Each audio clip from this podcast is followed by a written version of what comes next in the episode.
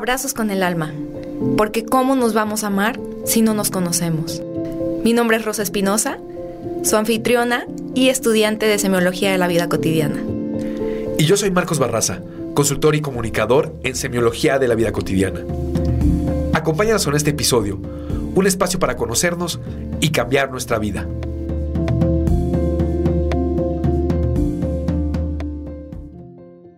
Hola, hola, bienvenidos a nuestro episodio número 16.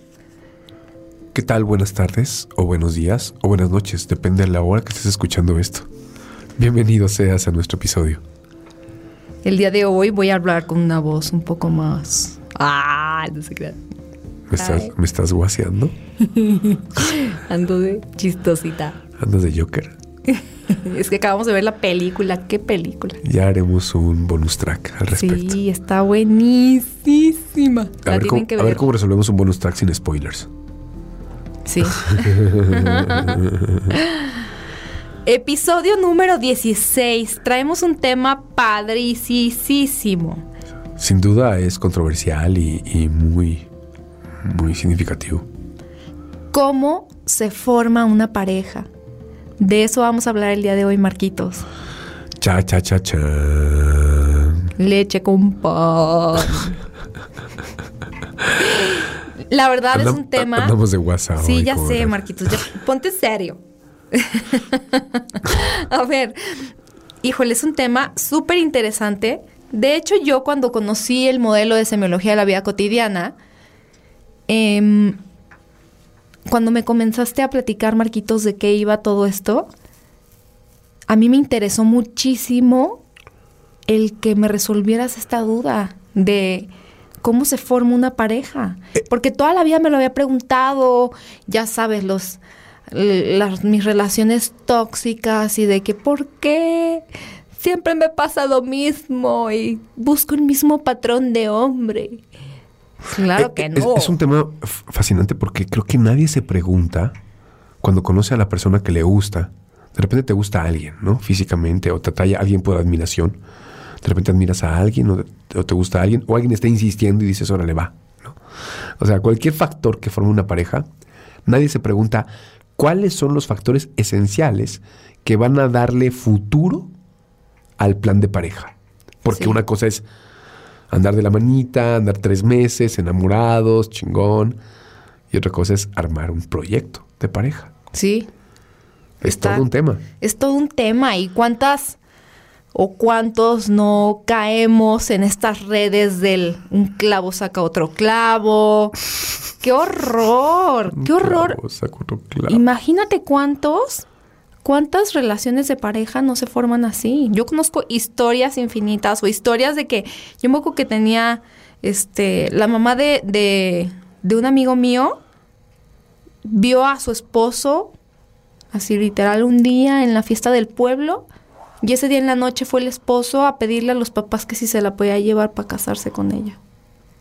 Imagínate, ¿Así se conocieron? Así. Órale, qué romántico. Bueno, fue a pedirle permiso a los papás, otros se los llevan en el caballo. Sí, ¿verdad? O sea, Sí, los suben al caballo y se van. Está cañón, o sea, y uno que tiene tanto abanico de posibilidades para escoger, Es, es curioso, fíjate. terminas agarrando al Es- de la huellota de abandono. Esto que mencionas, uno que tiene tanta cultura, tanto conocimiento, tanta educación, tanto mundo a veces, eh, tantas personas en el abanico de posibilidades y de repente te vinculas de una manera que no es la más asertiva. No significa que las parejas que se logran vincular de manera asertiva no van a tener problemas. Sin duda, ya abordaremos temas de cómo una pareja puede resolver sus problemas. Pero independientemente de eso, ¿qué forma a una pareja? Cuando tú, que nos estás escuchando, elegiste a tu pareja, ¿qué pensaste que iba a ser? ¿Por qué la elegiste? ¿Qué elementos determinarían X o Y relación de largo plazo para formar una pareja y quizá una familia?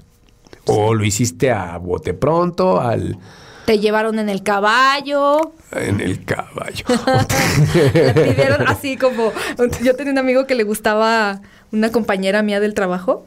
Me decía, güey, es que está bien bonita, no manches. Y eran vecinos. No, le voy a ir a timbrar, güey. Le voy a ir a Le voy a ir a timbrar. Está o sea, bien. historias bien bizarras, ¿no? Hay historias bizarras y hay historias que llegan muy lejos.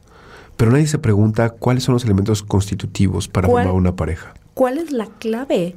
Pues elementos que, para- que habrá que considerar. Sin Cuando duda. conoces esto, te cambia toda la perspectiva. Sí, no sea ni modo, ¿eh? Si ya tienes a tu pareja y ya estás ahí, pues.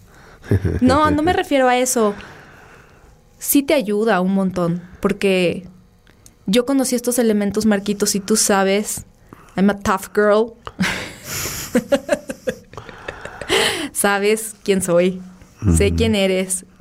Es una relación como cualquier otra que tiene sus altibajos, pero tener las herramientas de conocer este material te ayuda a moverte hacia adelante. Encontraremos en algún otro episodio el tema de cómo mejorar los vínculos de relación desde la tabla rasa y lo que significa mm, entender, aceptar y visualizar las relaciones de pareja desde una manera distinta. Pero ahorita vamos a entrar ya en materia. ¿Cuáles son los elementos que conforman a una pareja? ¿Qué es lo que hay que considerar? Sobre todo si eres soltero o soltera, si estás joven o si acabas, de acabar, acabas de terminar con una relación y estás por formar una nueva relación, vale la pena que te detengas un momento a visualizar estos tres factores que pueden ser determinantes en tu relación de largo plazo. Sí, Marquitos. Pues, ¿cuál sería el primer factor que forma una pareja? Es curioso. no sé si tengan orden, aunque en semiología de la vida cotidiana les colocamos, les colo- se les- ya sabes, todo está estructurado y se le coloca un orden. Pero desde luego, y para comenzar, el primer factor chan, chan, chan, es la atracción sexual. La polaridad De hecho- o atracción electromagnética entre dos cuerpos. Me arma todo el sentido porque es la parte reactiva, ¿no? Pues la parte animal, la parte Instintiva. instintiva es la de me saca chispas cada vez que la veo o pienso en ella o en él. Eh, se me mueve todo el occipucio, este, donde esté el occipucio. Este, Yo tengo ni idea de dónde está. bueno, pero se siente. Entonces, Bebé, se siente. El occipucio, el occipucio está presente. ya andamos muy chistositos. Van a decir, un capítulo ando grosera, al otro ando muy seria, al otro andamos muy guasones. A ver, ya bájale. Ok. Atracción electromagnética, la atracción sexual. Sin duda es uno de los factores fundamentales. No necesariamente porque la pareja te la encuentres en la cama. No, la encuentras en una fiesta, en una misa. Misa, Eh, te en la boda de alguien, paseando por la universidad, etcétera. Ay, te la- digo la neta, No sé si quiero, pero venga. yo sí me arreglaba para la misa para verme guapa. No eres la única. Pues eso hace la banda, eso va a misa. A ver si se le mueve el occipucio. A ver a quién me encontraba por ahí. Igual de perdido que yo. Efectivamente. Y el primer contacto es esta extraña atracción magnética, esta extraña atracción de polaridad sexual. Mucha gente piensa que es química corporal. Realmente es atracción electromagnética entre dos cuerpos, O sea, positivos no o, es negativos. química, es física. Es física más que química. Y o es sea, una hace que atracción todo, a ver, electromagnética. pausa. Todo lo que ustedes les han ido contando durante este tiempo de la química no es cierto, Ah, es física. Es una carga, men- o sea, la carga química sin duda, pero la carga estructural de atracción sexual es electromagnética. Es electromagnetismo, electromagnetismo en dos cuerpos. Eh, en el curso 3 exploramos los perfiles genéticos y cómo las, las- las glándulas positivas y negativas se atraen. Las personalidades activas y pasivas se atraen. Y esto es un tema de electromagnetismo. Esto es un tema de por qué de repente volteas y ahí está la mujer o el hombre que te atrae, que te hace, que, se te nublan los ojitos, te marea, te, te, te empieza a cambiar la respiración, empiezas a hiperventilar, nada, se te, empiezan a sudar las manos y el occipucio reacciona. ¿Por qué? Porque ahí está frente a ti, a lo lejos, pero ahí está y dices, no manches, ahí soy. Oye, o que te puede caer súper mal Pero, ¿qué Pero tal el occipucio? El occipucio se emociona. Efectivamente, estamos considerando solo el primer factor. Yo, por ejemplo, o sea, es que lo veo y digo, qué guapo. Qué guapo, pero qué gordo me cae. no lo puedes evitar, es como una traición hacia tu propio ser, hacia tu cuerpo. no entiendo. relaciones, Rosita. Qué pero rara, bueno. así es la vida, Marquitos. Muchos estamos bien confundidotes. Fíjate muy bien. Desgraciadamente, la inmensa mayoría de relaciones de pareja que se atraen por la sexualidad son relaciones demasiado conflictivas, que creen las parejas que las van a arreglar en la cama. Que dicen, pues un palito arregla todo el tema. Lo arreglan el palito. Y en ese momento pueden darse su tunda. Pero cuando termina la relación sexual, empieza el vínculo. Y no hay vínculo. No hay plática, no hay convivencia, no hay diálogo, no hay interacción, no hay elementos culturales, entretenimiento, de... eh, Admiración. Exacto.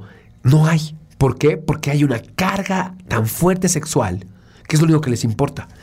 Las parejas vinculadas por polaridad sexual no están destinadas a durar. Están destinadas a disfrutar cada vez que se vean. Y pudieran dejarse de ver y volverse a encontrar. Y ojalá se diviertan. Porque difícilmente van a tener un vínculo de más trascendencia, un vínculo que valga más la pena. Y esto me lleva al punto 2. El segundo factor. El factor que podemos considerar románticamente más importante o más significativo. Efectivamente, el factor del significado. Técnicamente lo conocemos como la resonancia significativa. Esto es la admiración. Esto es el diálogo, la convivencia intelectual, la convivencia de eh, mm, elementos de, de- de atractivos para los dos que van más allá de la cama, que van más allá del sexo. Claro, porque, mira, Marquitos, voy a desembuchar aquí, como siempre. Pero si hay algo que existe entre tú y yo, de menos de mi parte hacia ti, es admiración.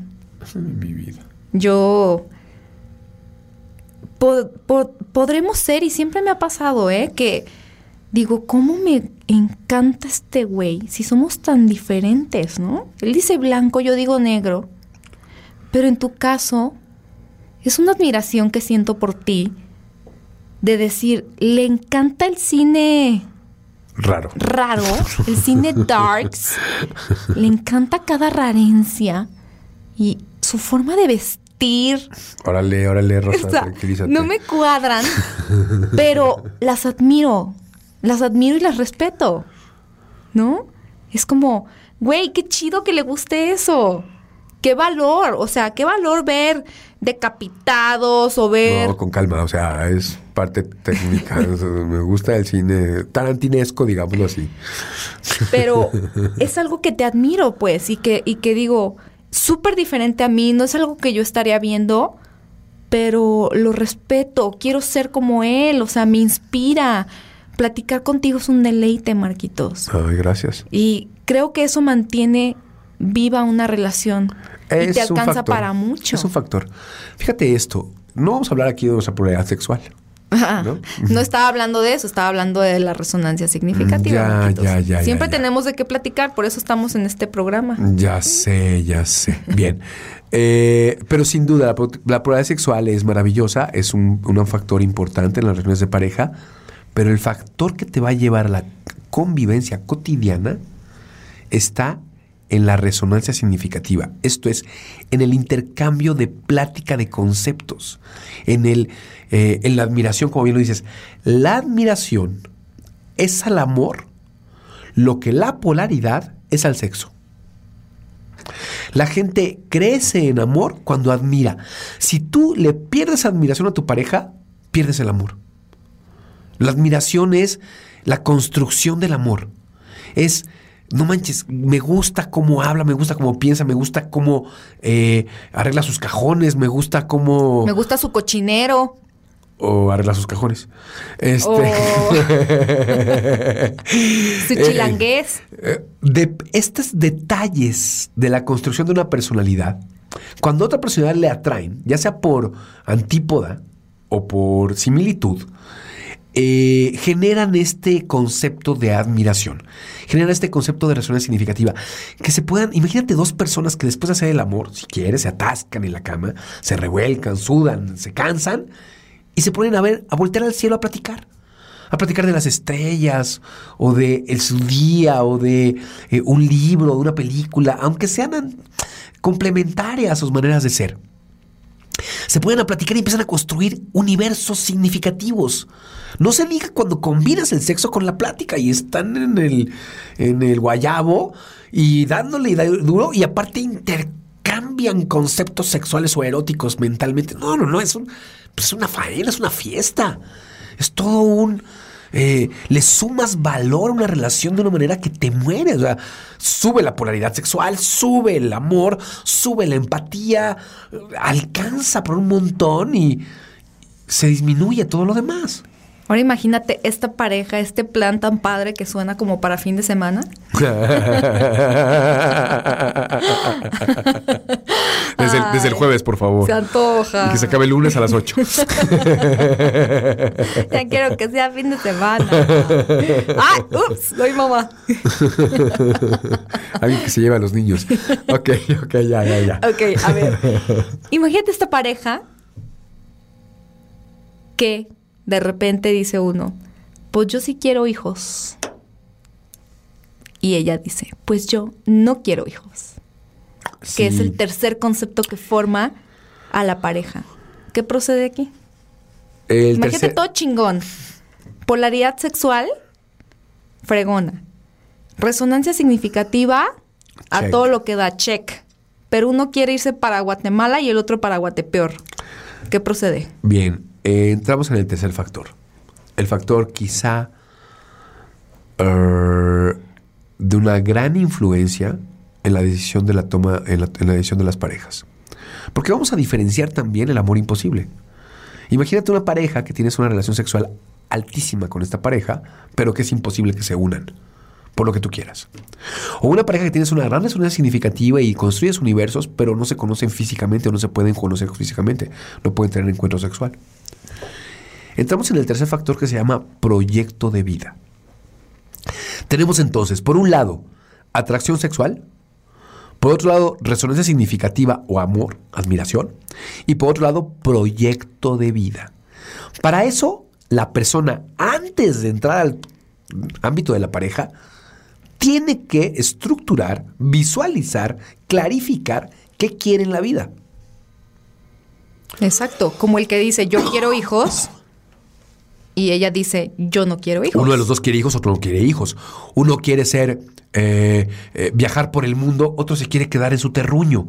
Uno quiere ser este eh, ejecutivo de alto nivel y otra es cantante de ópera. Y entonces tienes proyectos completamente dispares, ¿no? Uno le gusta la ciudad, otro le gusta el campo. Uno le gusta, y aparte están muy clavados con su proyecto. O ella quiere ser ejecutiva y no quiere tener hijos.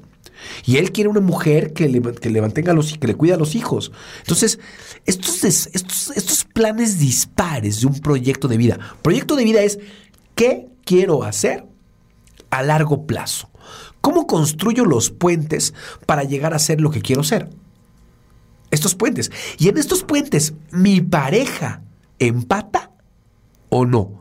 De repente la calentura de la polaridad sexual o la eh, el enamoramiento, la confusión del amor, esta, esta visión de, ay, sí, pues sí, me encanta, claro que nos alcanza el proyecto Claro, de y vida. tienes tres días de conocerlo. Exacto. Entonces, y de repente hay un proyecto de vida confuso o esta triste historia, como las que cuenta estos memes de las tristes. Te voy a contar esta triste historia. Sí. esta, tri- esta triste historia de. de- Acompáñenme a ver esta triste Acompáñenme a ver historia. esta triste historia. Silvia Pinal. De Silvia Pinal, exacto. Imagínate esa triste historia de los adolescentes que por confusión sexual, porque a lo mejor ni siquiera por ahí primer tipo, se meten a la cama, se embarazan. Y en ese momento ya tienen un proyecto de vida. Forzado. Pues claro, tienen que porque ya tienen hijos y, ahí están. Y hay un proyecto de vida donde ni siquiera había a veces polaridad sexual ni amor. Como que me suena. Mm, ok.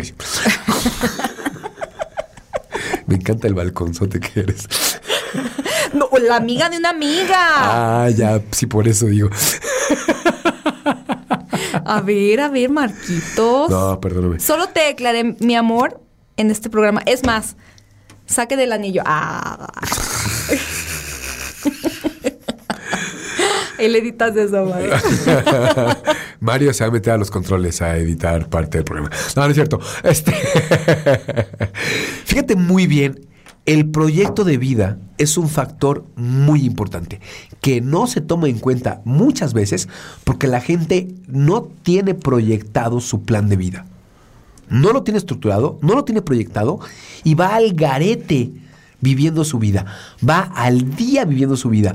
No sabe qué quiere, no sabe para dónde dirigirse y no tiene una claridad como para sentarse con su pareja y decirle, me gustas un montón y no sé si nos alcance el proyecto de vida. Proyecto de vida Qué es, triste, son historias súper tristes. Vamos a, te voy a colocar una pieza preciosa en la mesa, que valía la pena abrir un episodio, ¿eh? Que se llama El amor imposible.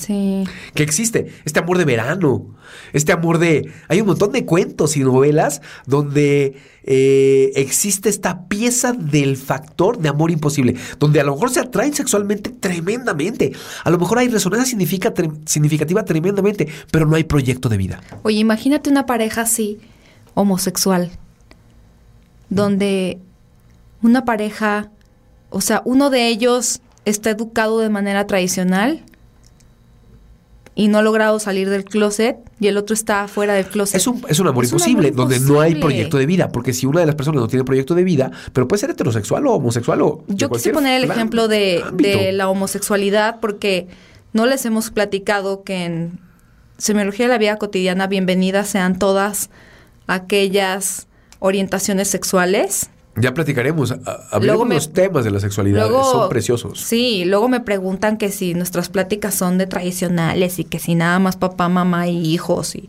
Ah, ya les romperemos el esquema. Uf, uf, espérate que Desde- hablemos de erotismo desde el occipucio. Desde el occipucio lo vamos a romper. Entonces, ok, existen todas estas posibilidades en cualquiera que sea tu orientación sexual. No, es que imagínate un par de jóvenes que sus padres no quieren que se, que se casen. Y tienen todo, hasta proyecto de vida. Sí. O de repente dos personas que se conocen, que ya tienen un plan, que ya tienen familia y se conocen. Y se enamoran, se gustan, sexualmente se atraen y aparte hay resonancia, pero no pueden concretar el amor porque ya tienen proyectos. Sí. El amor imposible es un factor también que se considera aquí. La característica más peculiar del amor imposible, ¿cuál crees que es? Mm, no sé, dime tú. Que tiene que ser imposible. Pues claro. Y es parte del factor, del valor y de la magia del amor imposible. Pero no nos olvidemos, por favor. Vámonos a estos factores fundamentales de la, eh, eh, de la configuración de una pareja. Todo esto lo estudiamos en el curso 5. ¿sí? Oye, y conocer esto está increíble. Yo que ya tomé el curso 5, bueno, me acuerdo que una de mis primeras pláticas contigo fuera, fue esta, ¿no? El, yo me sentía muy triste por, por mi divorcio y decía, ¿por qué no funcionó? ¿Por qué? ¿Qué fue lo que falló? Y no soy la única persona en este universo que se pregunta eso. ¿Cuántas personas no están en estas crisis de relaciones de pareja preguntándose qué estoy haciendo mal o viviendo en este limbo o en esta relación utópica donde piensas que el otro tiene que cambiar para que tú seas feliz? Mm, Cuando la respuesta no está ahí. claro. Si te hicieras estas tres básicas preguntas de cómo se forma una pareja, ¿hay polaridad en tu relación? ¿Y cuánto va a durar? Porque no dura mucho la polaridad.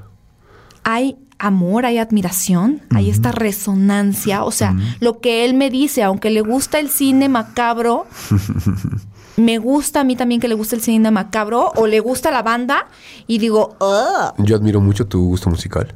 ¡Qué asco! ¡Oh, mi vida! ¡Ven! ¡Uy, ya! Sigo- Saquen sí. el anillo. Sigo tus, sigo tus playlists en Spotify. O sea, está padrísimo. ¿Estás de acuerdo? Y tercera pregunta, ¿tienen un proyecto de vida en Es común? importantísimo, importantísimo. A ver, tú vives en Monterrey y tú vives en Guadalajara, ¿y qué? Bueno, ¿Y cuándo nunca- se van a juntar? Hay quien, puede, O- hay quien puede con eso. Porque a lo mejor el proyecto de vida no solamente es una separación temporal y el proyecto de vida los va a unir. Y luego imagínate las parejas que pueden llevar 25 años de casados, 30 años de casados, Porque padeciendo lo mismo. a lo mejor- Y que no se han dado cuenta de que les falla uno de estos tres Imagínate, elementos. debe de ser muy difícil una pareja que lleva mucho tiempo de casados por proyecto de vida, porque son fieles a su proyecto de vida, porque van a ser entregados a sus compromisos de proyecto de vida, pero que no tienen polaridad, atracción sexual y que no tienen resonancia significativa. No hablan en el interior de su familia, en su relación de pareja y no se vinculan sexualmente. Nada más tienen un proyecto de vida. Son como un par de roomies, un par de socios que trabajan por un proyecto, por sacar adelante a los niños, por sacar adelante la casa, por sacar adelante los compromisos, pero no tienen intimidad sexual y no tienen de qué hablar. Y luego se preguntan que por qué, por qué se andan poniendo el cuerno. Pues ojalá fuera en buena onda. Te voy a hacer un paro, vamos a hacernos un paro, vamos a ponernos el cuerno juntos, pues para hacer el paro, ¿no? Ya que aquí no hay nada. Pero eso es un tema de parejas abiertas que también tocaremos en algún episodio. Está padrísimo, ¿eh? Sí, no, Padrísimo. Sí, sí, sí, sí. Hay Vale muchísimo de qué hablar. Pero, Marquitos, ¿qué reflexión te gustaría dejar? ¿Qué mensaje te gustaría dejar sobre cómo mejorar tu relación de pareja? Es una cosa importante. La polaridad, a pesar de que no dura, una pareja que se une por polaridad no dura, la polaridad se puede acrecentar. Existe el yoga tántrico o el sexo tántrico, existe el diálogo, la creatividad en la intimidad de la alcoba. Y creatividad no se trata de que cómprate el Kama Sutra, Bueno, sí, fíjate. vean porno espérate, juntos. no, no, no, por- el porno con calma, porque no es muy creativo. Es muy, de hecho, muy repetitivo. Pero yo te puedo garantizar, Rose, yo te puedo garantizar, eh, en muchas terapias y en mucha gente desde antes todavía, yo les he recomendado literatura erótica. Muchi- la literatura erótica que se la lean juntos. Que se lean libros de literatura erótica. No voy a hablar de las 50 Oye, sombras ¿qué de Grey porque no me bueno. gustan. No, quiero entrar a una pregunta que, que Es para otro episodio. Sí, como para cinco minutos más o diez minutos más o tal vez un día más o Pero tal sí, vez una vida más. yo sí recomendaría que se leyeran libros como Edades de Lulú, Historia del Ojo, este, eh, Me gustan tus cuernos, todas estas literaturas. Hay una, Ay, el que me recomendaste una vez, cochinote. espérate, hay una, hay, hay una editorial, hay una editorial. ¿El cinco- cinco con mil calma, con cal- vergas? Oh, Rosa, ¿Cómo con- era? ah, eso está buenísimo, muy te divertido. pasaste, te pasaste. De hecho, en la visión española. Ligándome y me... Ligándome, lete el cinco mil vergas, ¿o cómo? Sí, algo así. No manches, yo no quería matar. No sé si 5 mil o 15 mil. Pero es de Apollinier. Es un, es un libro surrealista. Y, eh, o los 50 mil falos, una cosa así se llama. Eh, a ver, con calma. Es literatura que construye cultura en la intimidad de la alcoba. Si la pueden leer juntos, si la pueden compartir, van a elevar su polaridad sexual. Las personas también pueden elevar la resonancia significativa. Haz cosas para admirar a tu pareja. Conviértete en aquella persona a la que tú puedas admirar. Vas a ayudar a tu pareja a, a- a- a- a admirar. Y por último, organiza tu proyecto de vida. Pensé que ibas a decir, organiza un horchatón. Con calma. en otro episodio. Les dejamos nuestras redes sociales. No. A Ay, ver. Marquitos, Organiza, organiza tu proyecto de vida. Y ponte de acuerdo para ver si el proyecto de vida es conjunto y quieren los dos lo mismo. Si no, pues véanse cada cinco meses a darse un palito agradable. O váyanse al cine. O platiquen en un café. Pero si no tienen proyecto de vida, aguas. Ping pong papas, ya valieron. Y si están juntos, organicen su proyecto de vida lo más armónico posible. Y en ese proyecto de vida construyan, eleven la polaridad sexual y eleven la resonancia significativa. Y bueno, para alguien que quiera tener alguna otra consulta sobre este tema con el experto, con Marquitos, con cualquier otro semiólogo, estamos a sus órdenes. Ábranos las preguntas, eh, abran su mente, su corazón. El Sí, occipucio. miren la cara.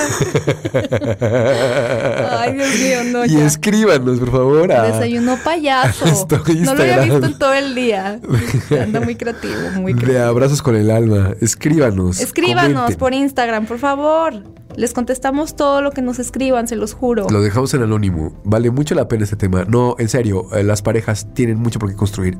Ha- hablaremos en otros episodios de cómo rescatar a la pareja. Siempre hay maneras. Sobre todo si hay un proyecto o proyectitos de vida que se llaman hijos. No, importantísimo rescatar Sí. cuando están ellos de por medio. Sí, vale la pena. Marquitos, muchas gracias. Es un placer estar con ustedes. Es un placer estar contigo, Rose. Es un placer, Rose. Muchas gracias a todos por acompañarnos. Los esperamos la, la próxima semana. Les mandamos un abrazo profundo. Bye. Adiós.